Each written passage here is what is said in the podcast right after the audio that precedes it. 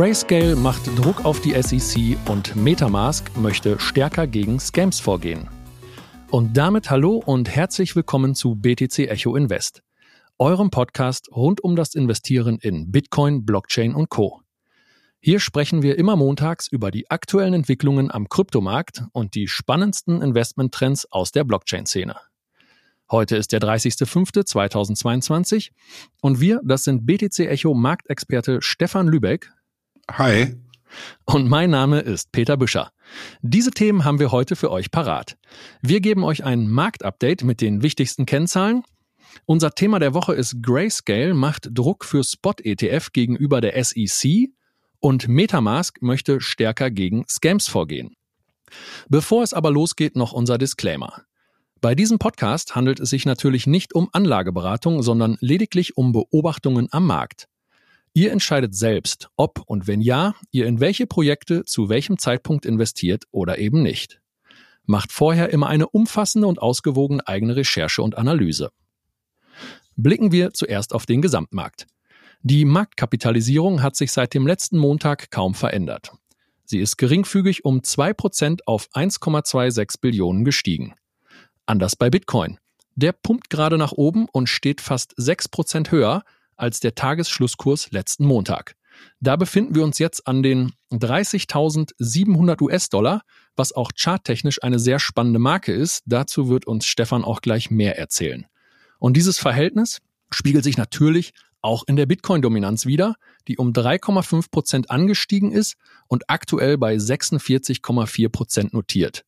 Stefan, ist Bitcoin den Allcoins gerade einen Schritt voraus? Und wie wahrscheinlich ist ein Überwinden dieser wichtigen Marke um die 30.700 US-Dollar? Ja, danke erstmal Peter. Hallo ihr Lieben.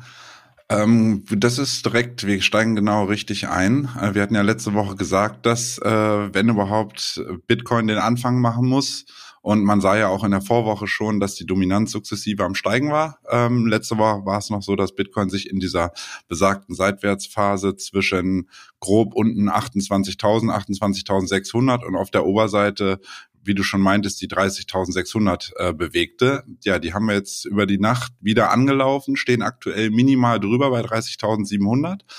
Und jetzt wird wie du schon meintest, äh, darauf ankommen, dass Bitcoin diesmal wirklich den Ausbruch über die besagten 30.600 schafft, um sein, aus seiner Seitwärtsphase, Seitwärtskonsolidierung der letzten Wochen ein Stück weit auszubrechen, um dann in der Folge mehr Aufwärtspotenzial in Richtung alterer Kursziele auf der Oberseite in Richtung 31.400, 32.200 etc. zu generieren. Jetzt, wie du schon meintest, äh, die Dominanz von Bitcoin zeigt es eindeutig. Die Anleger gehen momentan vermehrt in Bitcoin.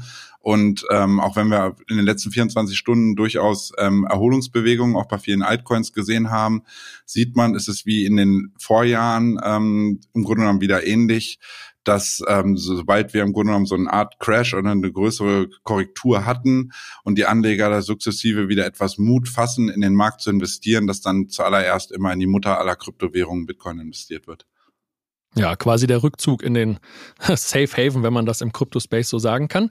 Aber es gibt bei den Altcoins auch ganz klare Gewinner, die sich teilweise sehr deutlich vom Rest des Marktes abheben. Zum Beispiel haben wir da auf Platz eins einen Coin, der heißt EFMOS oder EFMOS mit 134 Prozent. Stefan, wieso kann ein Coin innerhalb von einer Woche 134 Prozent machen und das in einem eigentlich eher schwierigen Marktumfeld? Gut, man muss dazu sehen, dieses Projekt FMOS ist relativ jung, also relativ neu, gibt's noch nicht lange und hatte auch von seinem Allzeithoch, glaube ich, bei rund sieben Dollar, wurde auch in den Wochen darauf äh, stark abgestraft. Jetzt äh, scheint es da aktuell zu einem sozusagen Turnaround zu kommen. Ähm, Hintergrund ist allerdings, vermutlich werden die meisten von euch den Coin nicht kennen. Mir war er tatsächlich auch neu. Ja, kannte ich auch nicht. Ist wohl eine Möglichkeit, ähm, also quasi FMOS, das Produkt bietet ähm, eine Möglichkeit an, Ethereum-Projekte auf die auf die Cosmos Chain, also auf die Atom Chain zu transferieren im Grunde genommen, also so ein bisschen eine Verbindung wieder zu schaffen als Protokoll zwischen unterschiedlichen Ökosystemen.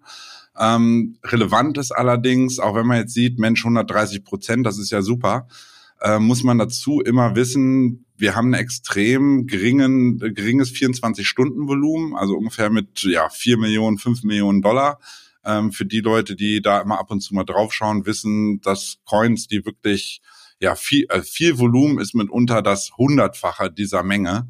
Ähm, das zeigt schon, dass es ein sehr spezielles Projekt ist und ähm, mit dem Hintergrund, dass dieser Coin mehr oder weniger auch nur auf Osmosis beziehungsweise Diffusion Finance gehandelt werden kann. Das sind zwei ja, Möglichkeiten oder zwei Exchanges dezidiert für dieses äh, Kosmos-Ökosystem, weshalb ähm, ja wir im Grunde genommen oder die meisten den Coin dann überhaupt gar nicht kennen. Und auch nur so ist es im Grunde genommen möglich, weil es so speziell ist, dass der dann ja sozusagen von den Unterstützern in diesem speziellen Sektor irgendwie scheinbar momentan stark gekauft wird und dann ähm, eine starke Kursrallye hingelegt hat. Nichtsdestotrotz, ähm, wie gesagt, das Volumen ist sehr begrenzt und man muss auch wirklich, um diesen Coin handeln zu können, muss man sich, wie gesagt, wieder auf einer neuen Exchange anmelden und da wieder einiges tun, um überhaupt handeln zu können. Man handelt ihn auch ähm, am liebsten tatsächlich, das Haupttrading-Pair ist dann FMOS gegen Osmos, also gegen Osmo selber. Ähm, Osmo hat quasi einen eigenen, eigenen Coin selber auch von ihrer Chain. Da sieht man schon, wie speziell das ist. Ich würde das jetzt tatsächlich, ähm, um das abzuschließen, nicht überbewerten.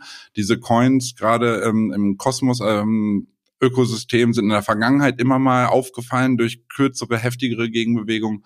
Inwiefern das jetzt wirklich ja langfristig was ist und FMOS sich da als neues Protokoll ähm, äh, um die Interoperabilität zu erhöhen, irgendwie durchsetzen kann, wird einfach dann die Zeit zeigen, denke ich. Ja, ein weiterer starker Gewinner ist das Projekt Chain XCN, das Kürzel, mit starken 74 Prozent. Auch ein sehr junger Coin, gibt es erst, glaube ich, seit Mitte März und äh, ist Mitte diesen Monats in das Binance Smart Chain System integriert worden. Ist das auch weiterhin der Grund für den Pump, der da stattfindet? Ähm, das war auf jeden Fall die Basis dafür. Ist auch interessant, dass du das sagst. Wir hatten ihn ja schon mal in der Vorwoche schon mal kurz angesprochen und auch Jan und ich hatten ihn immer schon mal kurz angeführt. Da hatte ich diese News nicht gefunden. Gut, dass du das so einwirfst. Ähm, aktuell denke ich aber, eine News ist ja immer relativ schnell dann auch eingepreist. Ähm, mitunter ist es jetzt tatsächlich charttechnisch zu begründen. Wir haben einen Ausbruch über das bestehende Allzeithoch gehabt und ein Ausbruch über ein Allzeithoch ist generell erstmal ein frisches Kaufsignal. Und das scheinen die Akteure oder die Investoren aktuell ähm, zu honorieren, dass der wirklich sich in einem stabilen Aufwärtstrend äh, befindet. Und generell probieren, glaube ich, die Jungs um Chain im Hintergrund, äh, rühren da auch ein bisschen die Marketing-Tomula. Die sind jetzt irgendwie Sponsor von der Consensus, von einem ähm, einer Veranstaltung, die demnächst jetzt in, in Austin in Texas stattfindet. Da sind die wohl einer der Hauptsponsoren. Also die bringen sich diesen momentan in aller Munde. Und ähm, ja, wenn die in die Binance Smart Chain Programm aufgenommen wurden, scheinen die auch ein Stück weit was richtig zu machen. Ich glaube einfach, das Zusammenspiel aus diesen verschiedenen Faktoren und dass es halt wirklich ein neuer Coin ist, ähm, sorgt gerade dafür, dass er irgendwie erhöhtes Interesse da ist. Ja, es gibt noch einen Klassiker, der auch unter den Top Coins dieser Woche vertreten ist. Klassiker im wahrsten Sinne des Wortes, Ethereum Classic. Stefan, gibt's da eigentlich noch Neuigkeiten bei dem alten Schlachtschiff oder wo rührt da jetzt im Moment der Anstieg her? Äh, das ist tatsächlich, ähm, ich hatte vorhin dann nochmal schnell auf deren Twitter-Account geguckt, da war die letzte Nachricht vom 27. April, das sagt schon äh, einiges. Ja, Ethereum Classic, wirklich ein Urgestein, damals aus dem Hardfork entstanden, als ähm, Ethereum damals die ursprüngliche Chain gehackt wurde, der DAO, und daraus entstanden dann im Endeffekt Ethereum und Ethereum Classic. Ähm, um Ethereum Classic war es wirklich, wie du schon sagst, lange Zeit ruhig geworden, weshalb ich habe mir den Chart nochmal angeguckt, das ist aktuell wirklich eine rein technische Gegenbewegung. Die waren halt wirklich wie viele andere Altcoins wirklich hart verprügelt worden.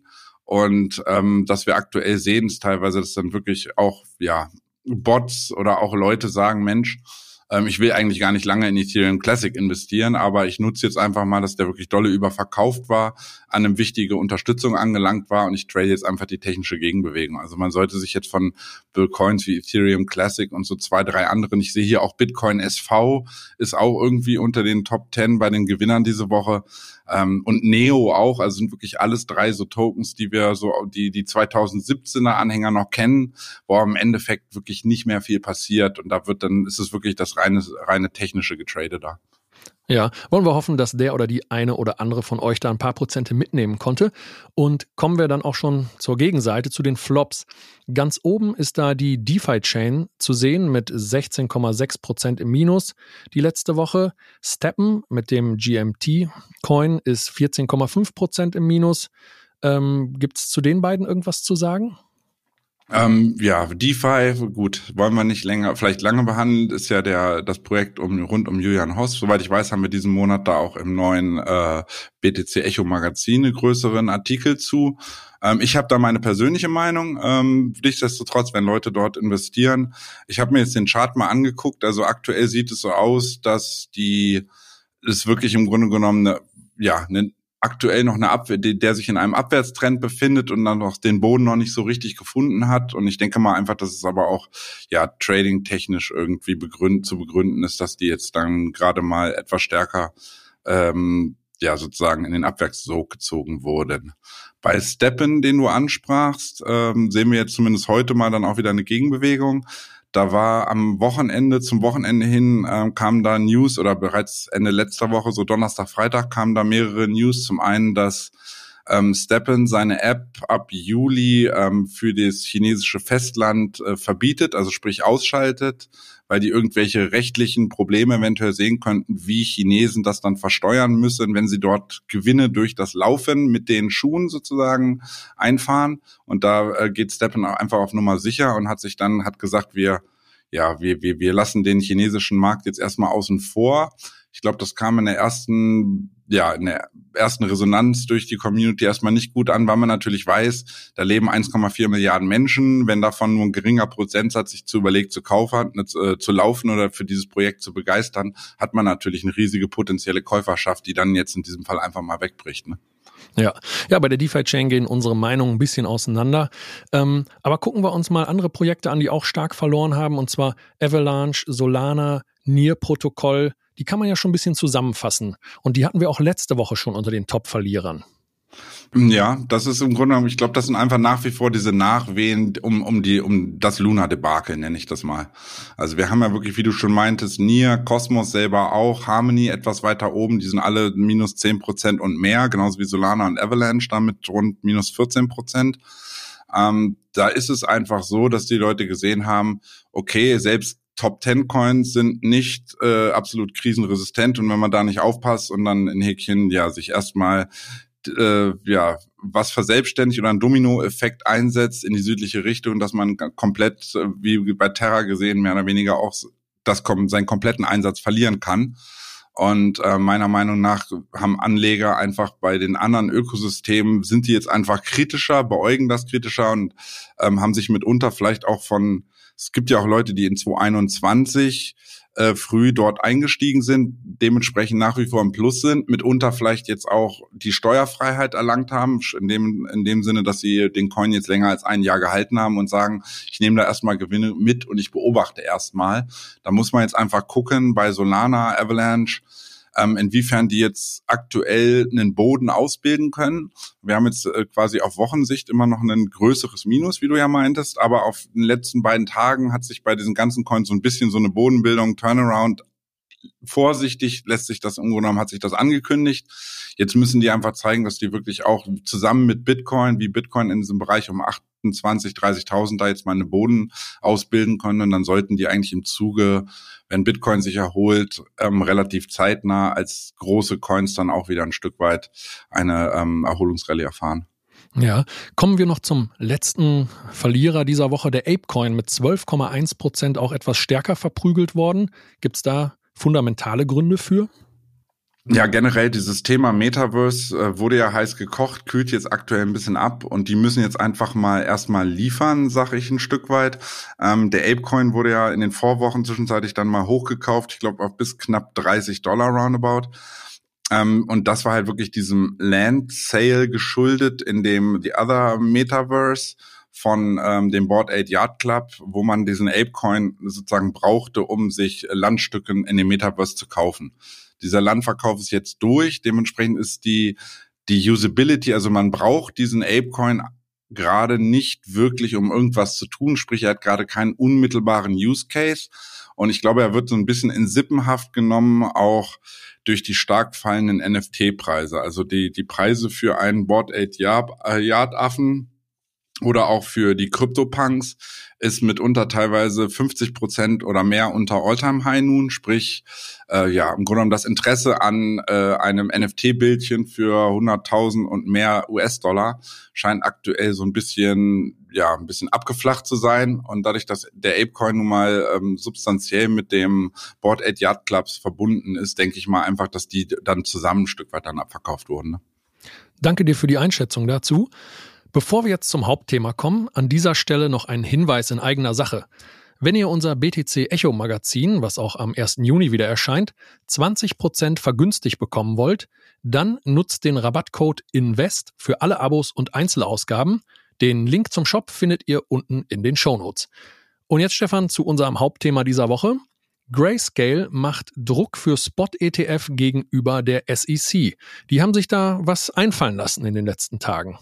Ähm, richtig. Also wie wir in den letzten Wochen vielleicht gesehen haben, wurden immer wieder in den letzten Monaten die Spot-ETFs, also sprich die ETFs, die wirklich physisch gebackt sind durch äh, Bitcoin selbst, also durch durch, durch das Gut Bitcoin, durch das rare Gut Bitcoin und nicht nur wie die, die bestehenden äh, Bitcoin-ETFs nur durch die Futures auf Bitcoin selbst ähm, ja, wurden von der SEC ja konsequent immer abgelehnt. Lass es der sein von Ark Invest, von Cathy Woods, der mehrfach abgeschmettert wurde, die jetzt sich wieder neu beworben hat. Ähm, und genauso wie Grayscale, die auch vor einer Weile schon mal ähm, sich beworben hatten, der abgelehnt wurde und die sich im Grunde genommen damit aber nicht zufrieden geben mit der Entscheidung der SEC und jetzt gesagt haben, ähm, ein Stück weit die die Nutzer selber oder die die Leute, die, die potenziellen Investoren, die Anleger ähm, sollten noch mal selber der, der SEC bitte eine E-Mail schreiben und einfach mal denen erklären, dass sie sozusagen bereit sind für so ein Spot-ETF und dass es ähm, ja auch für Anleger und Kleinanleger sehr viele Vorteile hat, wenn Bitcoin jetzt nicht nur in Form eines Future-ETFs aufgelegt wird, sondern in Form eines Spot-ETFs. Ja, die haben da eine eigene Landingpage kreiert mit E-Mail-Adresse der SEC und auch, was man in die Betreffzeile reinschreiben muss. Können wir ja gerne auch mal unten in die Shownotes reinlinken. Vielleicht hat der eine oder andere ja Lust da, auch der SEC aus Deutschland zu schreiben. Ähm, kommen wir zum zweiten Thema mit Metamask. Die möchten jetzt noch stärker gegen Scams vorgehen. Ähm, genau. Also die haben sich am Wochenende jetzt äh, kam die News, dass ähm, Metamask ist ja im Grunde genommen für viele Leute, die in einem dezentralen äh, System, also oder beziehungsweise dezentrale Coins kaufen und auf dezentralen Börsen wie Uniswap, PancakeSwap etc. unterwegs sind, die nutzen ja als Verbindung immer ihre MetaWask Wallet, also die, die bekannteste Geldbörse sozusagen, die es gibt, um ähm, ERC20 Tokens, also Ethereum Tokens oder auch seine Binance Smart Chain Tokens etc. zu halten und die an, in einem zentralen Ort sozusagen für sich aufzubewahren. Ähm, jetzt ist es so, dass das MetaMask Wallet häufig ähm, in Häkchen gescampt wird oder Leute geplündert werden, indem sie aus Versehen auch teilweise daraus, äh, dass sie es nicht besser wissen mitunter, ähm, etwas bestätigen meinetwegen auf eine Internetseite kommen, wo etwas beworben wird und dann klicken sie da drauf oder sie sehen einen tollen neuen Coin, über den sie sich ein bisschen eingelesen haben, wahrscheinlich auch in den sozialen Medien, wo sie dann meinen, oh, da müssen sie jetzt investieren, damit können sie schnell reich werden und sich im Grunde genommen, ja, den Research, den eigenen, die Analyse vernachlässigen, sich auf Dritte verlassen und dann im Endeffekt ja einen derartigen Coin kaufen oder einen derartigen Kauf mit ihrer Wallet bestätigen. Und da geht's dann eigentlich schon los, dass sie ganz leicht Opfer von äh, potenziellen Hackern beziehungsweise Scammern werden können. Damit man mal so eine Vorstellung hat, in 2021 ähm, haben wir insgesamt 7,7 äh, Milliarden wurden an Kryptowährungen sind verloren gegangen in Häkchen oder wurden Leuten aus ihren Wallets geklaut. Und ähm, ja, das ist diese, das ist ja im Grunde genommen zeigt ja dieses Problem der des wild des wilden Westen des Cryptospaces auf. Und äh, MetaMask hat Stück weit erkannt, dass sie auch wenn nicht selber sozusagen nicht selber schuld dran, dass sie im Grunde genommen oder deren Wallet die Basis für sowas oftmals ist, wo dann Sachen gestohlen werden. Und die haben sich dann jetzt überlegt, was können wir tun? Und sie haben sich im Endeffekt mit einem, mit einer Firma namens Asset Reality zusammengeschlossen. Deren Hauptaufgabe ist es, ähm, ja, verlorene gegangene Assets aufzustöbern und optimalerweise dem, ähm, dem ursprünglichen Besitzer wieder zuzuführen. Es ist mit Sicherheit, mit Sicherheit eine Herkulesaufgabe, aber es ist ganz wichtig, dass dass sowas im Grunde genommen ja Einzug erhält, dass wirklich Leute sehen, ähm, ja, ein falscher Klick bedeutet nicht zwangsläufig immer, dass ich alles verloren habe. So, man sollte natürlich immer selber aufpassen, was man tut, aber ähm, nicht selten ist es auch so, dass Anleger mitunter gar nicht selber so wirklich daran schuld sind, dass sie das, das Geld verloren haben, sondern vermeintlich nur ja eine gute einer einem Scam aufgesessen sind, der so so so echt gemacht ist. Es ist auch wirklich auch für Profis schwer ist, das zu erkennen. Und jetzt hat man zumindest, dann wird man sehen natürlich über Zeit, wie sich das entwickelt. Aber ähm, man sieht, man hat eventuell dann eine Handhabe zukünftig oder überhaupt eine Möglichkeit, um verloren gegangene ähm, Währungen oder verloren gegangene ähm, ja, Bestände von MetaMask Wallet in irgendeiner Weise wieder zurückzuholen. Weil natürlich der Vorteil der Blockchain ist, dass man auf einer Blockchain immer alles lückenlos nachverfolgen kann. Ja, du ähm, sagtest es ja gerade mit dem äh, Asset Reality Partner. Äh, da werden ja auch die Interessen von Anlegerinnen und Anlegern sollen gebündelt werden, um dann zusammen etwas mehr Gewicht zu haben, wenn es darum geht, da ähm, Forderungen geltend zu machen. Und alleine ähm, bis April 2022 hat sich der Schaden im DeFi-Sektor, der übertrifft bereits schon den Schaden des gesamten Jahres 2021. Also das ist, wie du gerade sagtest, ist wirklich wichtig, dass da mal endlich was unternommen wird. Dann wagen wir noch den Ausblick auf die nächste Woche, Stefan. Du hattest ja gerade schon gesagt, diese super wichtige Kursmarke von den 30.600, 30.700 US-Dollar bei Bitcoin, die wird gerade umkämpft und es gilt ja für die Bullen darum, diese Marke zu erobern. Für wie wahrscheinlich hältst du da einen bullischen Ausbruch aus dieser bisherigen Range der letzten zwei Wochen? Ähm, ja, ähm, vielleicht hole ich da noch mal ganz kurz aus. Interessant ist tatsächlich zu sehen, wir hatten ja an dem Donnerstag, an dem Freitag hat sich ja Bitcoin relativ, hat sich zwar über im Bereich dieser 28, 29.000 stabilisiert gehabt, aber kam nicht so richtig in Gang. Ähm, viele haben dann auch teilweise im Telegram-Channel gefragt, warum äh, ist denn jetzt der Nasdaq so stark und warum geht denn der Bitcoin nicht mit?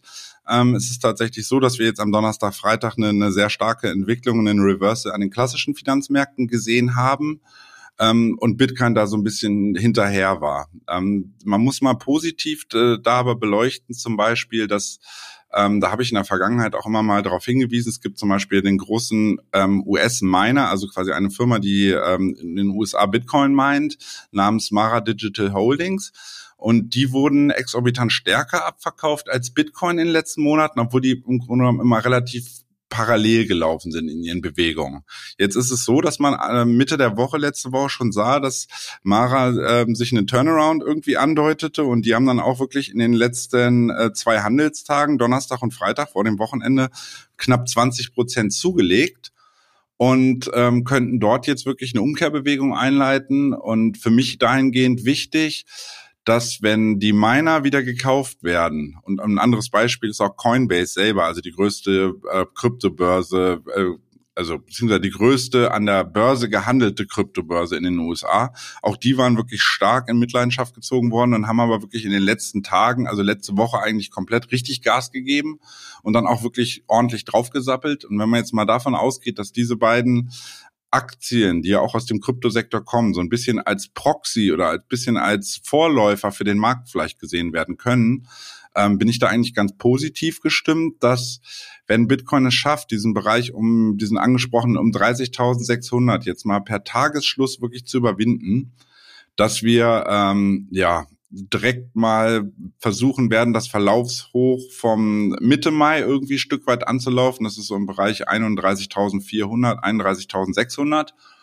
Und ähm, da wird sich im Grunde genommen zeigen, äh, ob es doch nur eine leichte Erholung aktuell war oder mehr ähm, wird. Weil wir haben da den Supertrend, wir haben wichtigen horizontalen Support. Wir haben die EMA 50 im Tages, also wir haben da verschiedene, verschiedene Indikatoren, die da momentan als Widerstände fungieren in diesem Bereich.